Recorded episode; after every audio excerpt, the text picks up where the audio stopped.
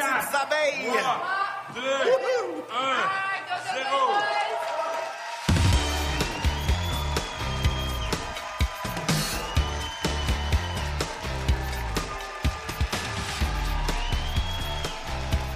Ce soir, à Deux Hommes en Or, elle mène une carrière pas ordinaire, même si elle est une mère ordinaire.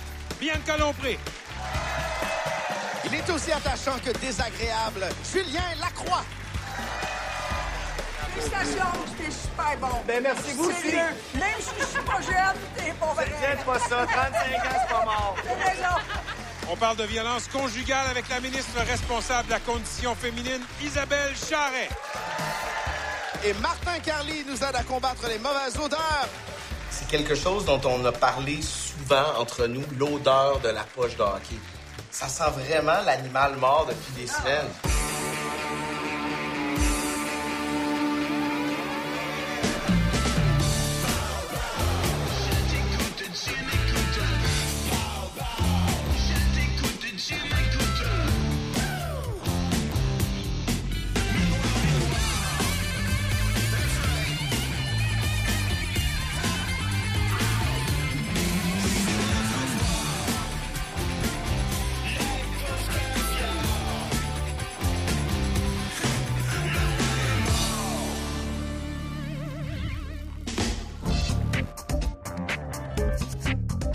Je pense que c'est moins connu que son personnage de scène, la mère ordinaire, qui remplit euh, des salles atypiques un peu partout au Québec, qui a décidé de faire de l'humour en marge des circuits traditionnels de l'humour. Puis ça marche. Il y a comme un, un courant qui, je pense que c'est même elle qui l'a un peu inventé, des mères à bout. Puis ça rejoint énormément, énormément de monde. Moi, ça me rejoint zéro. Est-ce que la mère de région se reconnaît peut-être un peu plus dans son propos que la mère montréalocentriste? À la maison, on capote pas, on commence pas avec un trip à trois. C'est une entrevue avec Pat, après c'est une entrevue avec PY. Pourquoi il n'y a pas de trip à trois? C'est qu'il y en a un des deux qui a un virus, puis ça se donne. Ben, c'est pas de trip à trois quand t'as un virus.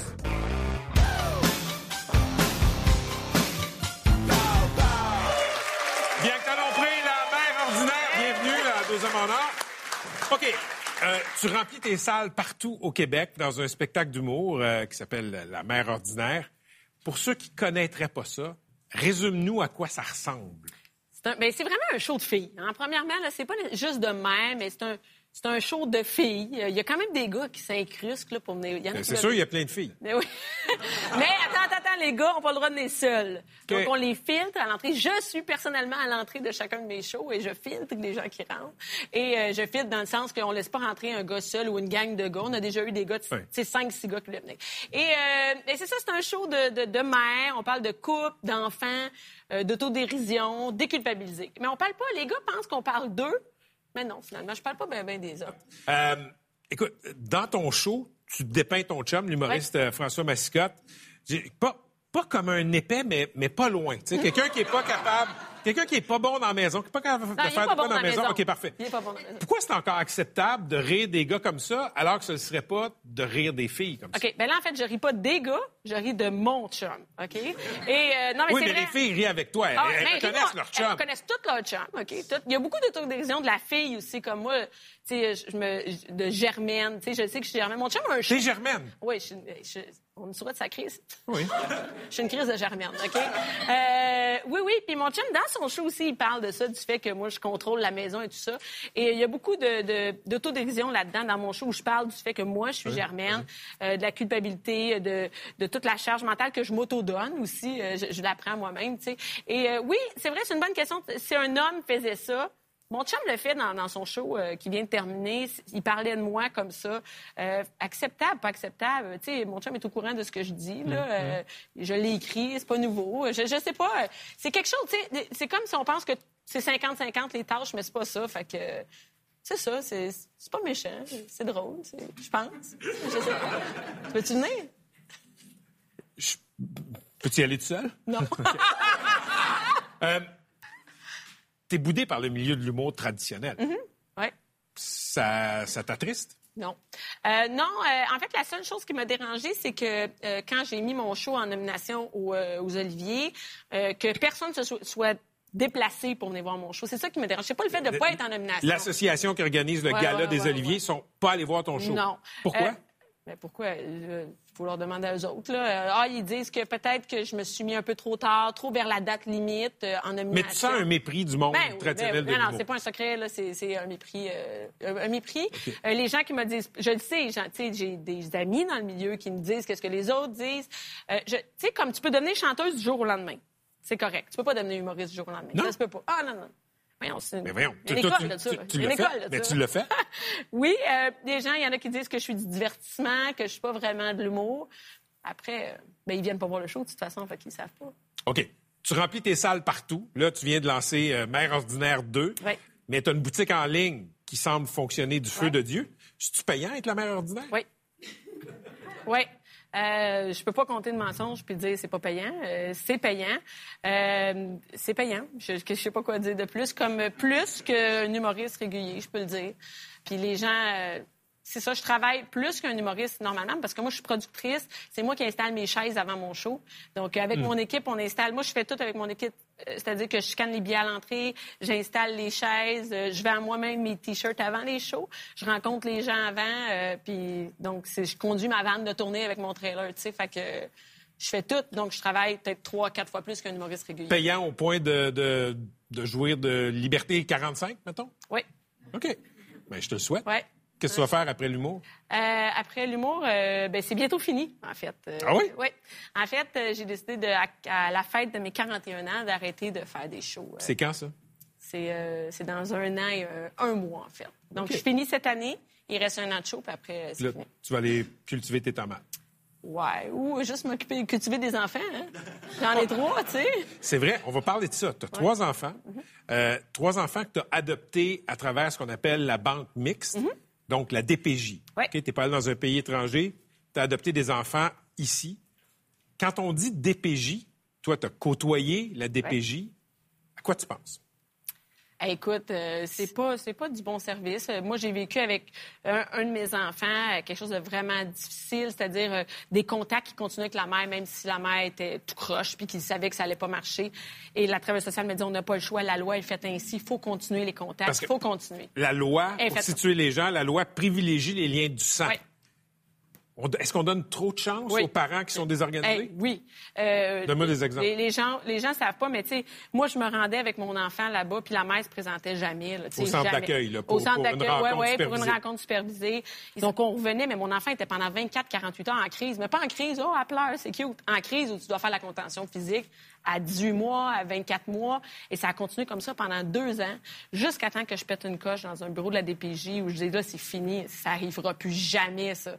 Et, et pendant tout ce temps-là, tu dis, tu sais, tu dis mon enfant, mais à ce moment-là, C'est pas mon enfant légalement. à ce moment-là, ils auraient pu te, te l'enlever puis la remettre à la mère. Oui, exactement. Tu le sais pas, mais tu sais quand même que la mère est, je vais pas dire désorganisée. Elle a pas, elle a pas d'appart. Ils tiennent au courant quand même. Elle a pas d'appartement, elle est pas encore organisée, elle est pas là, elle se présente pas aux visites. Euh, fait que c'est ça. Fait que dans le fond, tu continues à y aller en sachant très bien que ça marchera pas, mais eux autres, ils veulent des preuves pour la cour, pour pouvoir te donner la garde. La travailleuse sociale qui est là est de bonne foi. Là. Elle veut te la donner la garde. Elle sait que c'est la meilleure affaire, mais devant la loi, devant le juge, elle doit avoir des preuves. Il y a cet enfant qui est morte à Granby Mhm. l'année passée. Euh, Moi, ça me surprend pas. Je comprends même pas qu'il n'y en ait pas plus que ça. Tu sais. il y a une commission d'enquête, Mhm. là, présentement, la commission euh, présidée par Régine Laurent. Es-tu optimiste par rapport à Ben ça? non. Non? parce qu'il y a la loi du silence, comme il y a dans les. Moi, je suis une ancienne infirmière, comme il y a dans les hôpitaux, dans les CHSLD. Si tu parles, tu perds ta job.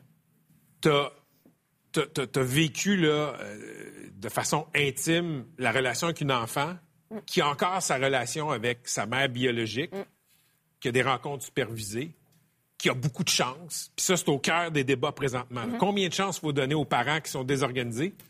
Ça devrait être quoi la limite? À la limite, déjà, quand l'enfant est placé, là, avant même qu'il arrive chez vous, il y en a déjà eu plein de chances. C'est-à-dire que moi, ma, tu sais, ma fille était dans des familles d'accueil déjà. Tu sais, quand euh, elle en avait déjà fait neuf milieux. Pas deux, pas trois, neuf à 18 mois. Qu'est-ce que ça prend quoi, là? Ça, ça en prend un par semaine, là, c'est neuf. Donc, donc, quand l'enfant arrive dans le banque mixte, c'est déjà, ça devrait c'est déjà fini. Tu sais, donné, les chances, il faut qu'il y ait une loi claire, là. Si ton enfant est rendu à 18 mois, tu n'as pas pu t'en t'en occuper, une, même pas un mois comme du monde, tu sais. Puis à un moment donné, c'est qu'il y a de ces gens-là qui ont d'autres enfants après, puis on leur laisse encore une autre chance avec un autre enfant. On remet le compteur à zéro. On remet le compteur à zéro, ça recommence. Et deux, et trois, et quatre fois. Moi, j'ai euh, un de mes enfants qui est pas le premier enfant de la gang, là, qui est plus que le troisième enfant de la gang, là, qui sont tous placés. À un moment donné, tu vas jusqu'où, là? Puis on, recommence la mère, elle le garde avec elle, tout ça. Ça n'a pas d'allure, tu. Il faut que ce soit les premiers mois de la vie, là, vraiment. Ou si on le sait dès qu'elle accouche, pourquoi on n'intervient pas directement? Vite, rapidement, là.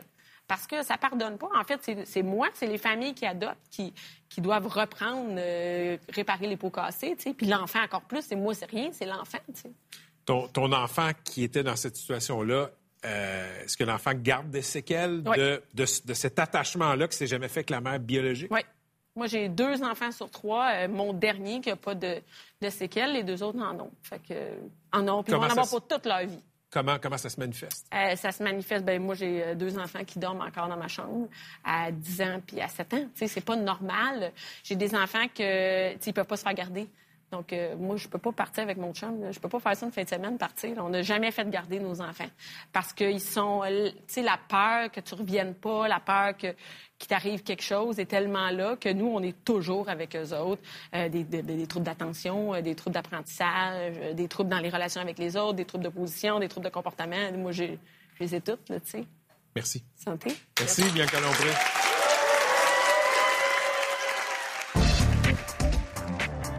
Euh, Qu'est-ce que ton chum, François Massicotte, fait en 2020 qu'il ne faisait pas en 2019? Qu'on a Y a- dit- y a une amélioration dans le modèle? Écoute, euh, une, améliora- une amélioration en modèle, tu comprends pas, c'est un changement total des trois dernières années. Et depuis que j'ai commencé la tournée, et là, il est rendu quasiment parfait euh, sur le modèle à maison. Tu sais, là, il est vraiment, il peut tout faire. Ça veut dire que maintenant, je peux même partir une semaine, puis j'ai rien à faire avant de partir. C'est hot. Il y a peu de filles qui peuvent se permettre ça, là. Fait que, non, moi, il a, bien appris. Euh, les lèvres, il est en train de dépasser le mètre. Je sais que j'ai toujours été angoissé, puis on dirait que c'est la mode. Encore là, tu vois, on dirait que c'est la mode de dire qu'on est angoissé. Les humoristes sont tous angoissés. On a tout un numéro dans notre spectacle sur l'angoisse. Fait qu'encore là, je me sens mal à l'aise d'en parler parce que j'ai du psoriasis, madame. J'ai plus d'ongles. C'est bien le fun, ce métier-là, mais ça traîne du jus, hein?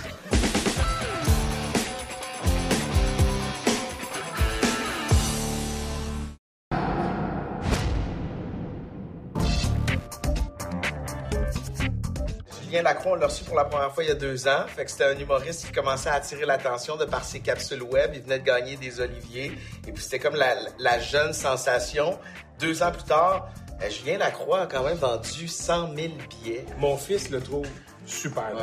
Il est Il y, a, délirant. il y a des codes, il y a des façons de parler, il y a des références qui, pour un gars de 48 ans, sont, sont de la science-fiction. Mais je reconnais que je, je- je reconnais son talent. là. Mais toi, ça va rester la poune. Julien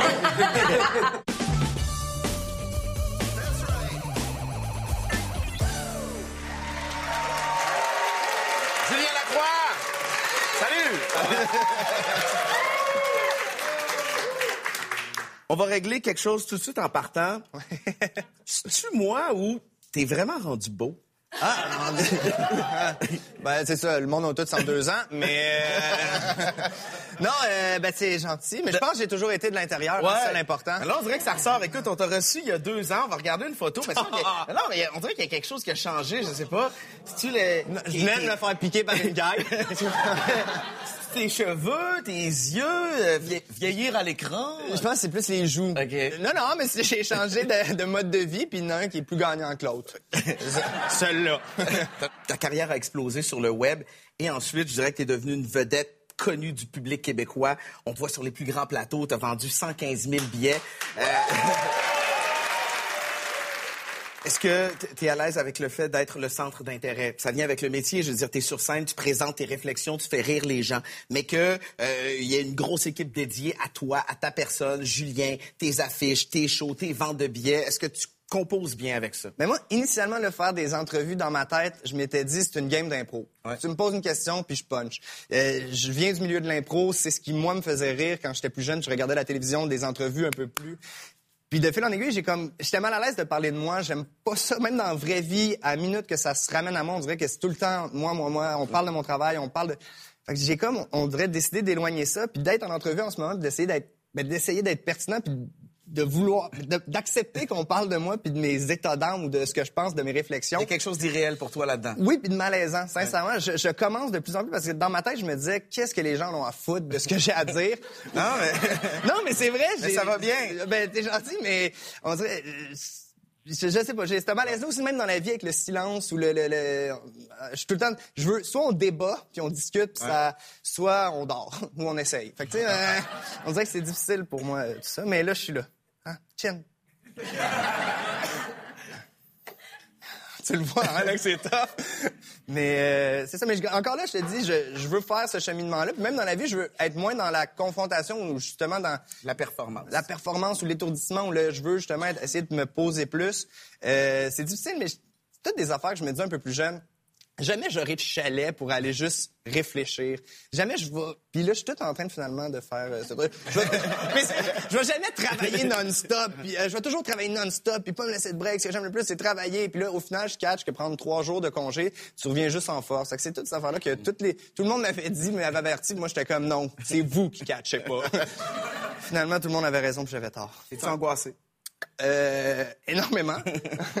non, mais c'est, Qu'est-ce qui t'angoisse? C'est le métier? C'est euh, c'est une pression que tu t'imposes ou t'es juste comme ça de nature, tu l'as toujours été? je, je sais que j'ai toujours été angoissé, puis on dirait que c'est la mode. Encore là, tu vois, on dirait que c'est la mode de dire qu'on est angoissé. Les humoristes sont tous angoissés. On a tout un numéro dans notre spectacle sur l'angoisse. Fait qu'encore là, je me sens mal à l'aise d'en parler parce que je suis pas tout seul à être mal, en- euh, à être, être angoissé. Mais euh, oui, je le suis. Puis je pense que justement, le travail m'a comme un peu sauvé de ça. Parce que avant, j'avais un mal-être qui était comme constant. Puis je me suis dit, Hey, à, force de travailler, j'ai du fun à travailler. Je travaille que avec des gens que j'aime.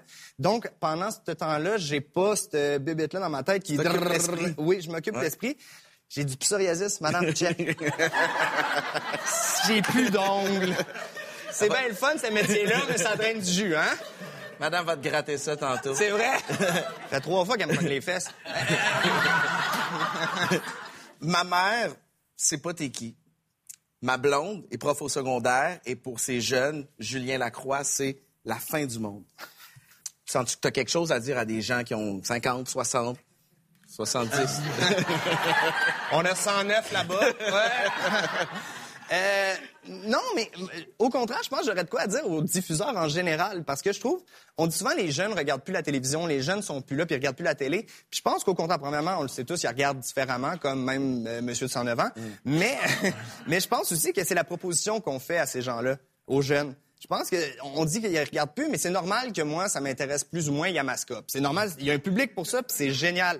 Mais je trouve qu'on devrait faire plus attention à ce qu'on propose justement à une génération qui regarde moins, parce que c'est le moment là, des accrocher ou pas, puis qui tu sais, moi, je me souviens d'être jeune puis de me, me défendre puis de dire, ah non, moi, j'écoute la télé québécoise, avez-vous vu ça, les Invincibles, écouté les Invincibles, vous écouter les Bougons.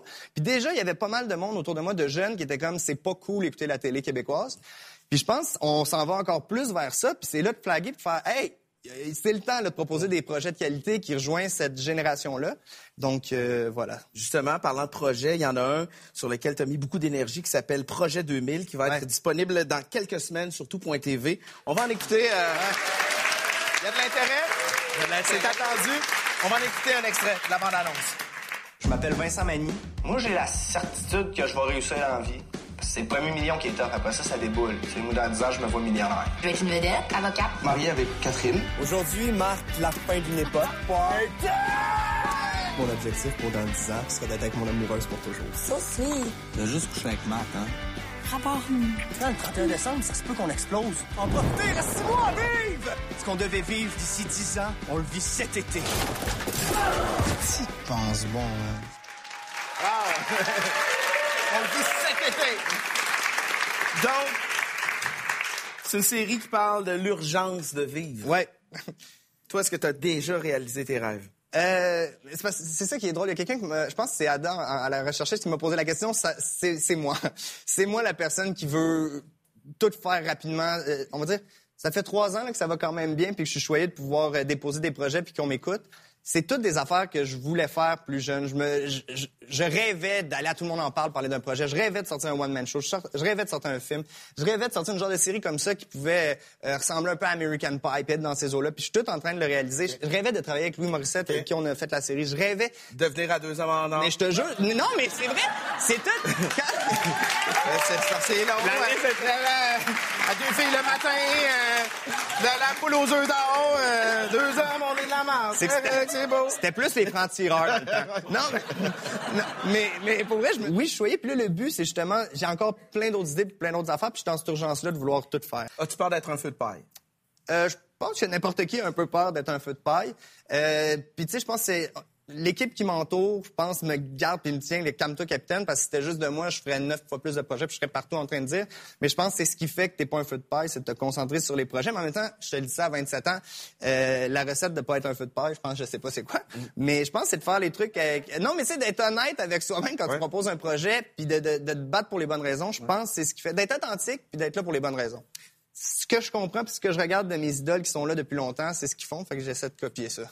Des gens comme Martin Petit, par exemple. Martin Petit est venu nous voir la semaine dernière. Il disait, moi, quand j'étais jeune, ça semblait inatteignable de vouloir vendre une série aux Américains. Pourtant, il a réussi. Les Pêcheurs est vendu euh, aux États-Unis et il sera euh, disponible internationalement. Quand il parlait de ça, il disait, pour la nouvelle génération, tout est possible pour eux. Puis on dirait que quand il en parlait, je pensais à toi. As-tu l'impression que tout est possible? Euh, pour vrai, oui. Puis je pense que oui à 100 On dirait que je me suis même jamais dit c'est pas possible. Tout est possible. Fait que c'est c'est drôle que lui ça a été un questionnement puis moi c'est une affirmation, je sais que tout est possible. Ok. Puis même à voir, tu sais des gens comme Denis Villeneuve, Xavier, importe qui tu le vois, tu fais Colin, réellement tout est possible, des acteurs du monde, euh, juste de côtoyer des gars comme Stéphane Rousseau qui ont des carrières en France, OK, tout oui, c'est c'est c'est palpable, ça existe. Fait que t'as le goût de ça. moi, j'ai le goût de, j'ai le goût de mille affaires, j'ai le goût d'avoir du fun. Je pense que c'est mon mot d'ordre euh, sur toute la ligne, puis il faut faire attention des fois, hein? Madame, que je te voie. La dernière fois que tu es venu sur notre plateau, tu caressais le rêve euh, de jouer dans un film. En fait, l'adaptation du livre Le Plongeur.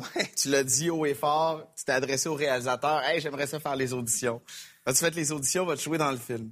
Honnêtement, puis c'est fou parce que je l'annonce ici, Ouais. non seulement il m'a pas appelé, mais j'ai aucune chance de jouer dans le film.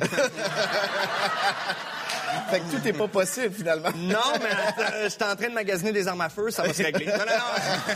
non, euh, honnêtement, c'est que je pense que ça marchait pas, mais euh, jouer dans des films, ça reste ce que je veux faire aussi. C'est, parallèlement au stand-up, fait que euh, il y, il y a des... Mais ça marche pas votre tribune, visiblement, fait que euh, appelez-moi pas les réalisateurs.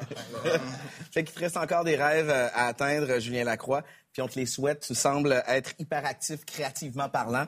Et ça, c'est tout à ton honneur. Je te trouve inspirant, lâche pas. Merci.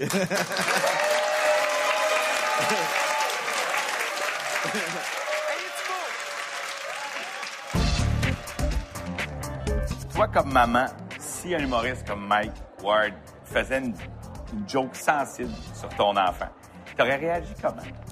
Je peux pas dire il est mort parce que je, je peux pas faire ça, c'est illégal.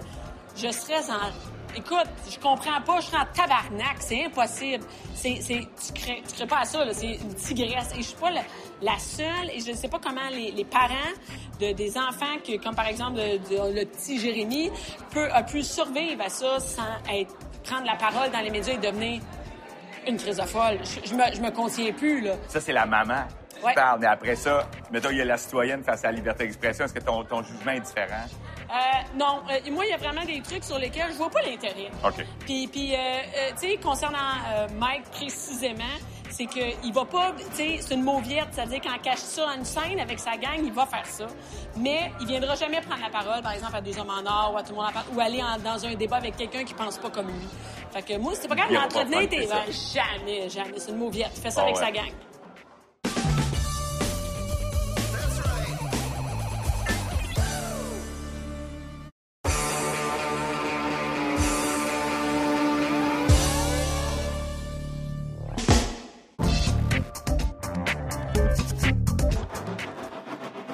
Les premières secondes de cet épisode sont choquantes.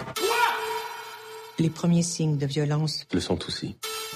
On reçoit Isabelle Charret, qui est ministre de la Condition féminine, qui est responsable aussi depuis, euh, depuis quelques semaines de- de- d'un plan d'action pour venir en aide aux victimes de violences conjugales. C'est quelqu'un qui vient pas du milieu communautaire, du milieu judiciaire. C'est une courbe d'apprentissage pour elle qui va se dérouler en temps réel. Moi, tu t'arranges que les gars n'aient pas le réflexe de taper sur leur blonde. Je t'écoute, tu m'écoutes. Isabelle Charret, ministre déléguée à l'Éducation et responsable de la condition féminine. Bienvenue à Deux Hommes en Or. Merci de m'accueillir. Avant de rentrer dans le vif du sujet, la violence conjugale, on va parler de votre parcours qui est, qui est fascinant. Les Québécois vous connaissaient déjà comme euh, une championne olympique, une athlète euh, en patinage de vitesse courte piste. Et là, 2018, ça sort du champ gauche, vous vous présentez en politique, vous gagnez dans Brome-Missisquoi et vous devenez ministre. Aimez-vous ça? Oui, oui, j'aime ça. Ben, en fait, ça sort du, champ gauche, oui et non. J'ai eu, euh, bon, les dernières années, avant 2018, euh, j'ai été chef de mission pour les Jeux de la jeunesse euh, de la délégation canadienne.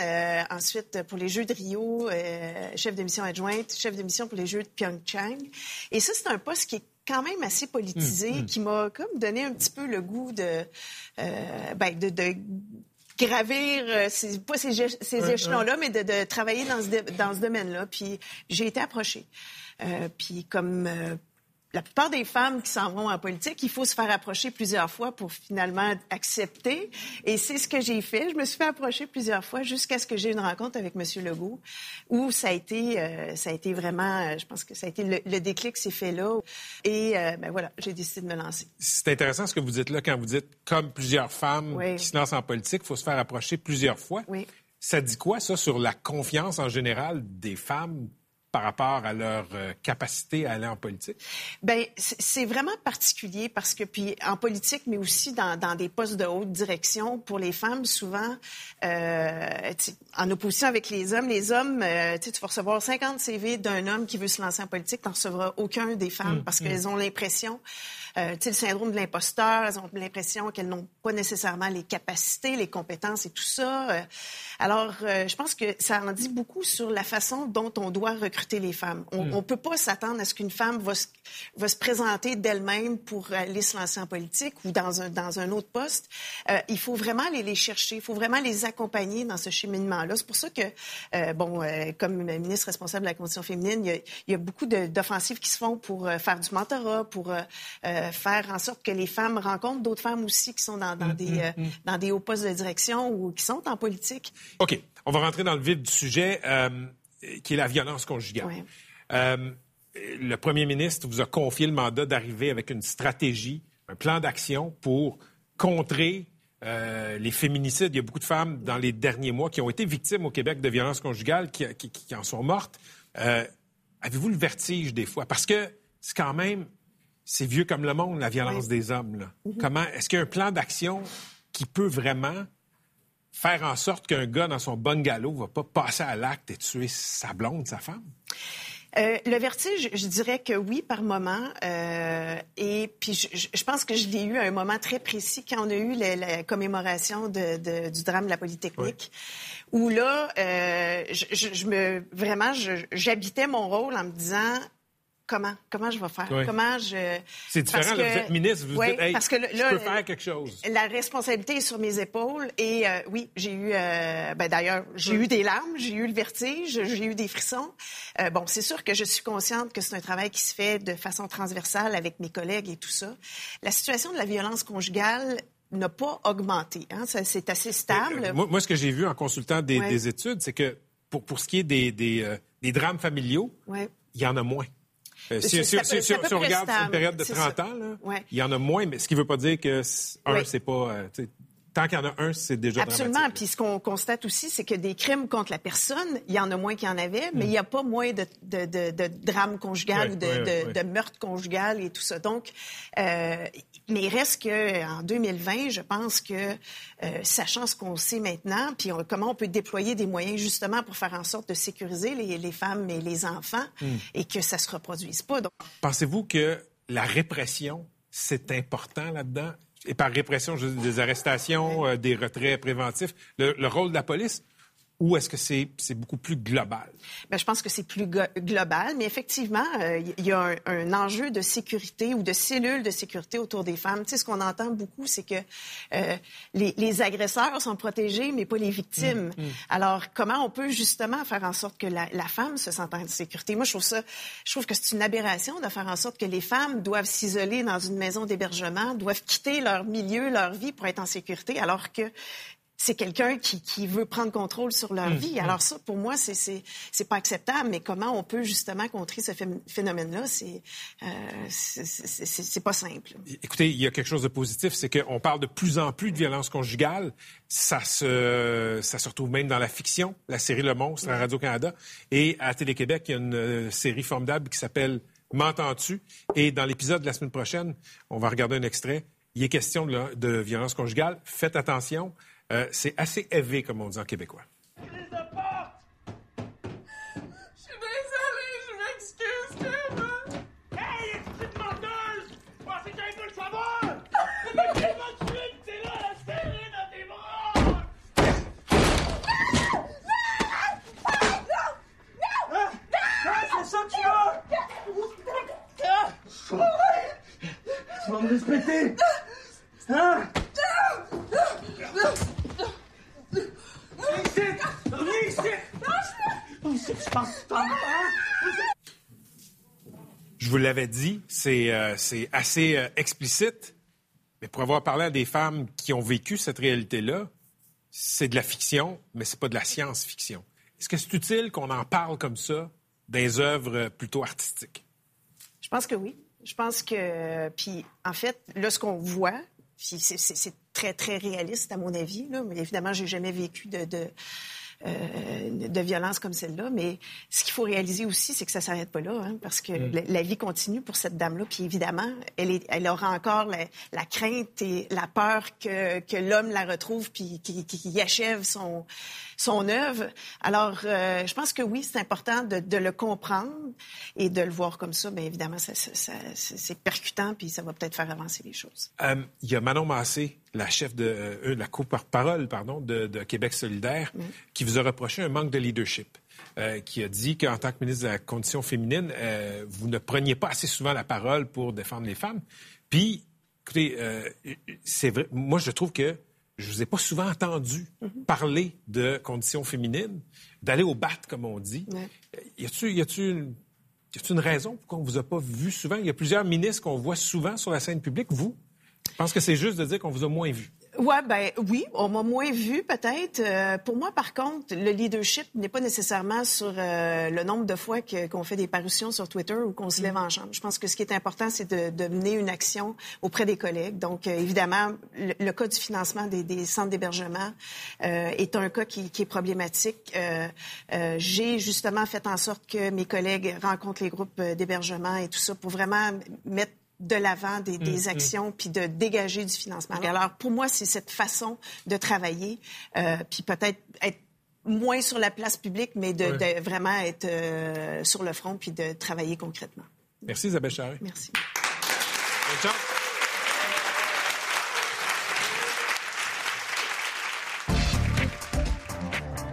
Euh, tu fais beaucoup de choses. Est-ce que tu te verrais animer Deux hommes en or euh, dans le futur? Euh, pour vrai, j'étais en train de faire un pilote pour un balado, puis c'est des entrevues. Puis j'ai trouvé ça beaucoup plus difficile que je croyais. On dirait de rester focus. Déjà que moi, je pars à rien. Fait que je pense que ça prend... C'est de l'expérience, puis c'est de l'essai-erreur, mais je pense que je serais pas prêt encore à remplacer un des deux gars à deux hommes en or. À partir du moment où tu serais prêt, lequel des deux tu garderais? Euh... Je pense que je ferais sauter PY parce que c'est plus mon créneau. OK. L'autre fou, là, hey, cet homme-là fait peur. Il cache des choses, il est trop droit. Là, ça va finir en enquête sur moi. Fait que laisse faire. On garde Ouais. Pat. Ouais. Je me suis mis à dos déjà Nathalie Petrovski, c'est assez. Je t'écoute, tu m'écoutes. Je t'écoute, tu m'écoutes. Côtoie des fois Isabelle Charret, la ministre, en participant ensemble à des activités sportives. Puis je suis tombé sur une photo qui me fait vraiment rire de Madame la ministre. Fait que je l'ai mis en fond d'écran sur mon iPad. Elle est en train de lancer un frisbee. la photo me fait rire parce qu'elle est prise en action, puis c'est quand même drôle. C'est à qui cet iPad-là? OK. Tabarnouche! T'as cette photo-là, toi? My God, mais je. Ah, je te Wow. taquine. Je, je délite. Mais moi, j'ai toujours des photos que je fais des faces de... Oh my God! Attends, je Ça vient d'où, ça? 1980. Je, non, mais peut-être 84, OK. Oh, ouais, l'année de Sarajevo qui est embouchée. Ouais.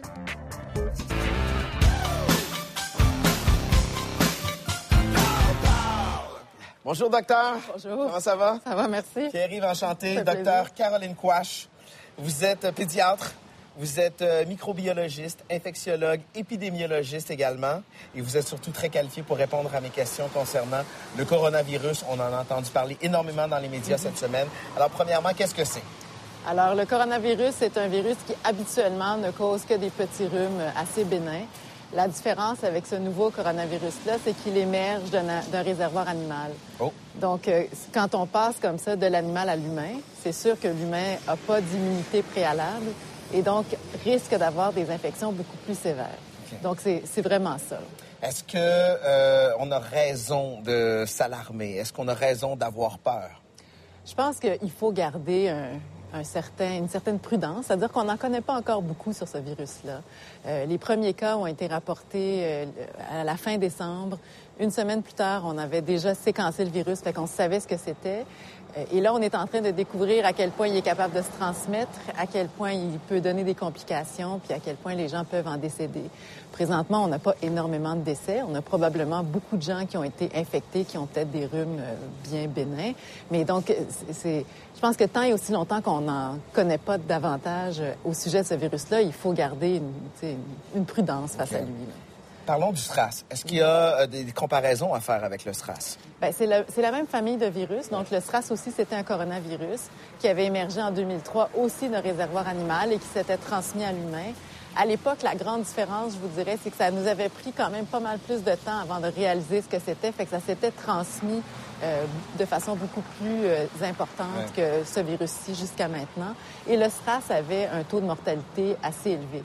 Pour celui-ci, comme je vous dis, là, on ne le sait pas encore, il faut le surveiller de près. La raison pour laquelle vous portez des gants aujourd'hui? C'est parce que C'est parce qu'il fait frais. C'est quelque chose dont on a parlé souvent entre nous, l'odeur de la poche de hockey. Moi, j'essaie de jouer 4-5 fois par semaine. Ton gars est un vaillant joueur de hockey. À un moment donné, parce que ça sent la mort. Et moi, j'ai entendu parler d'histoires d'horreur de gens qui ont une blessure infectée par l'équipement, le protège-coude, les bactéries qui rentrent là-dedans. Fait que ça peut mener à l'amputation, une poche dont tu ne prends pas soin. Non, mais c'est vrai. Mais moi, pour vrai, des fois, je lave mon stock. Tu sais, je vais prendre, mettons, mes épaulettes, je vais prendre mes gants, je vais prendre l'espèce de petite rembourrure dans mes pads, puis je sac ça dans la laveuse. Ça se fait, ça? Ouais, ça se fait. Mais toi, t'achètes tes épaulettes à la Senza, fait que ça se fait.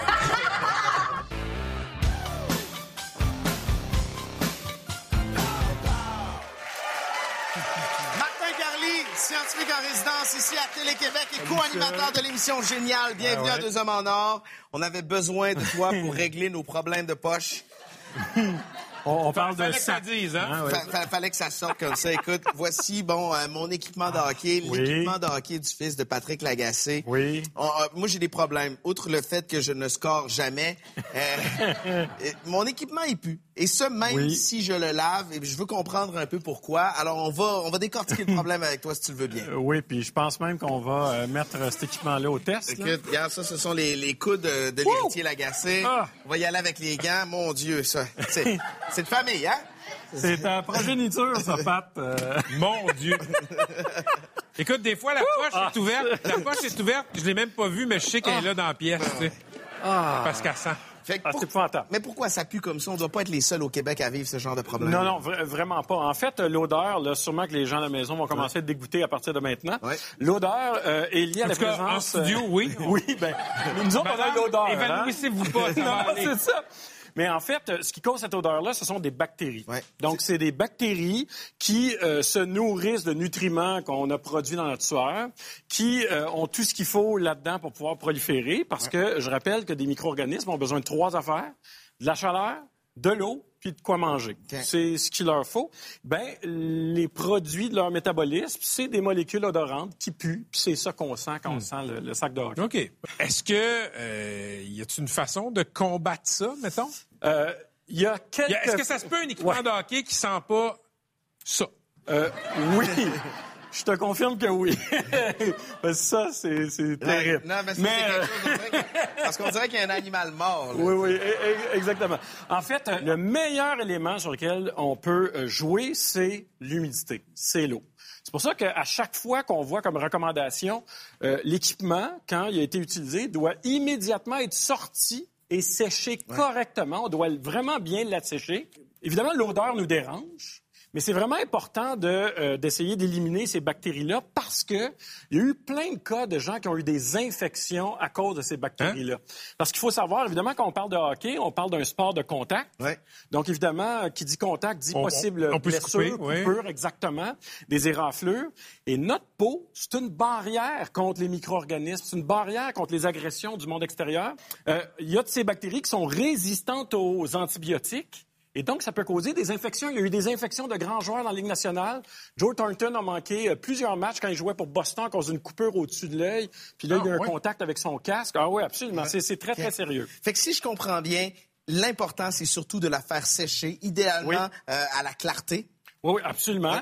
Oui, parce que la pire chose qu'on pourrait faire, c'est pas ouvrir notre sac, mettre ça dans le locker quand on revient, au noir, parce que dans le noir, il y a des moisissures aussi qui vont se mettre à pousser là-dedans. Je Fait que fais, là, t'as je comme- fais tout ce qu'il faut pas Non, non, faire. mais c'est important. Fait que laisser la lumière allumée, ça peut être euh, Absolument. important. Puis même avec un ventilateur, par exemple, on peut même utiliser un déshumidificateur à proximité pour être certain que l'air circule bien puis qu'on enlève l'humidité. C'est vraiment ça qu'on... c'est- C'est peut-être l'élément sur lequel on peut jouer le plus facilement. Puis des liquides miracles comme ça, des- comme, comme celui-là, là, des Ouais. liquides, bon, éliminent les odeurs persistantes.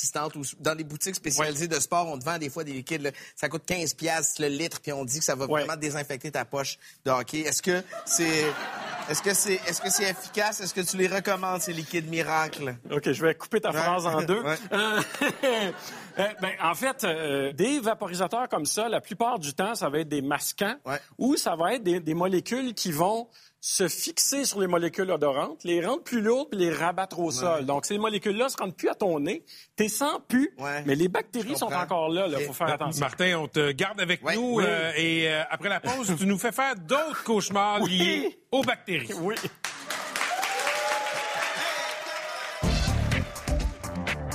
Pour les gens qui te trouvent trop vulgaire, euh, t'auras envie de leur répondre quoi? Pour les gens qui me trouvent trop vulgaire, je leur dirais d'aller se faire foutre. Là, vous allez biper ma gang de tap de corps à m'amener fan de Ça. Attends, attends, attends, mais je suis pas si vulgaire pour vrai. C'est cru, mais c'est pas vulgaire.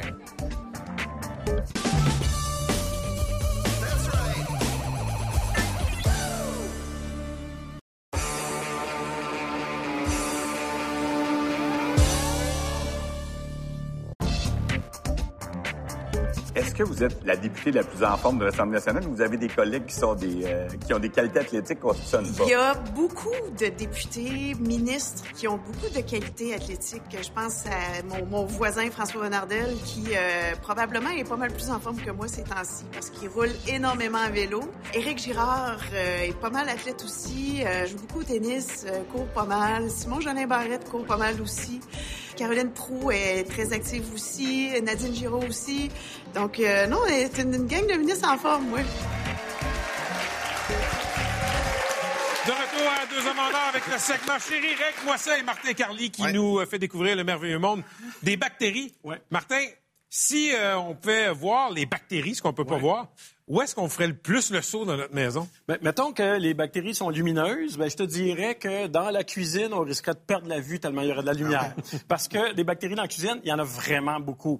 Euh, tout d'abord, il y en a beaucoup dans le drain de l'évier. Évidemment, on est en train de préparer de la nourriture. Hein? La nourriture, ben, c'est la nourriture aussi pour les bactéries. Il y a de l'eau en masse la cuisine. Il y a de- assez de chaleur, c'est la température de la pièce. Donc, il y en a.